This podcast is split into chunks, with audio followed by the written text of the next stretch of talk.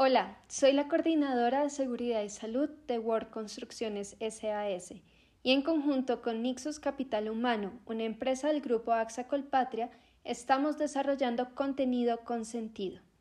Espero este contenido sea útil para ti y tu familia.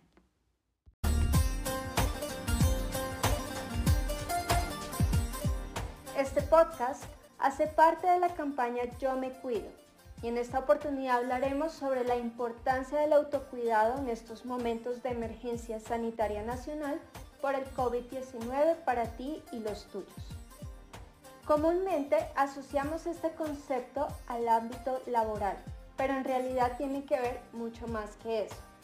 Tomar conciencia de la importancia de nuestro propio cuidado es la clave que nos hará alcanzar un bienestar tanto físico como mental. En este momento donde la humanidad entera pasa por una fase de incertidumbre con respecto al manejo de la pandemia, cuidarnos a nosotros mismos y a los nuestros es la clave para salir victoriosos. Hoy llevamos un ritmo de vida tan acelerado que muchas veces no nos damos cuenta de las cosas que hacemos. De hecho, existen rutinas o hábitos que tenemos incorporados en nuestro día a día y que nos llevan a funcionar en lo que conocemos como piloto automático. Por eso es importante tomarse un tiempo para reflexionar con calma sobre la forma en que nos comportamos en nuestro hogar, trabajo e incluso en la vía pública, para tener una mirada sobre qué valor le damos a nuestro propio cuidado y por qué llegamos a desarrollar la costumbre de no poner atención en ello. Cuidarnos y cuidar a los nuestros es un gesto de amor. Tres pasos para empezar a autocuidarnos. Primero, toma conciencia de tus actos. Supongamos que tienes que salir a hacer un envío a dos cuadras de tu casa. Se te quedó el tapabocas, pero solo son dos cuadras. ¿Qué puede pasar? No es muy lejos, si me devuelvo pierdo tiempo, mejor voy rápido, me tapo con la chaqueta. ¿Por qué piensas que no pasará nada? Muchas veces y en todos los escenarios de nuestra vida, nos exponemos a riesgos innecesarios sin darnos cuenta que podemos contagiarnos en cuestión de segundos donde menos lo esperamos y fue un contagio por descuido, por la automatización de nuestros actos o porque simplemente le quitamos importancia a los peligros, creyendo que a nosotros nunca nos va a pasar nada, generando una reacción en cadena que afecta no solo tu salud, sino la de toda tu familia. Segundo, tu salud es tu responsabilidad. Tengo problemas de tensión alta y azúcar. Nunca me queda tiempo para ir al médico. Ahora estoy muy ocupado o debo trabajar, debo comer rápido y no me preocupo por la cantidad ni la calidad de la comida que estoy consumiendo. Tengo una crisis de ansiedad y debo comer chocolate. Uno al año no hace daño, pero es un hábito que tengo todos los días y no soy consciente de ello.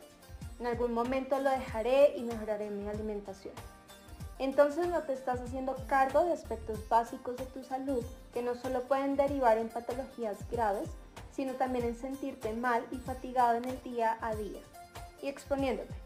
No atender a tiempo las señales que da el organismo sobre algo que no está bien o continuar con nuestros malos hábitos que aun sabiendo que estamos enfermos pueden traernos consecuencias a largo plazo y ahora con la pandemia por COVID-19 estamos expuestos a tener consecuencias severas por nuestras afecciones de salud.